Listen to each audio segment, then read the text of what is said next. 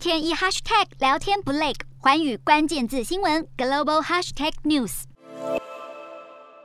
美国总统拜登与新加坡总理李显龙二十九号在白宫举行会谈。李显龙也是拜登入主白宫以来第一位造访白宫的东南亚国家领袖。会后，两人发表联合声明，除了谴责俄罗斯入侵乌克兰，也强调印太地区和平稳定的重要性，鼓励以和平方式解决争端。拜登重申美国对印太地区盟友与伙伴持续且不断增强的承诺，也强调坚决支持东协中心地位架构，同时寻求所有印太地区有共同目标的伙伴合作。李显龙还表示，乌克兰战争对亚太地区绝对有影响，而亚太地区本来就存在热点和争议议题，如果不加以管控，可能升级为公开冲突。因此，他呼吁亚太区域内各国以和平方式解决争端，保持国与国对话管道畅通。其中备受华府关注的区域冲突热点包含南海、北韩、东海与台海。不过，拜登与李显龙这次会谈并没有特别谈到台海问题。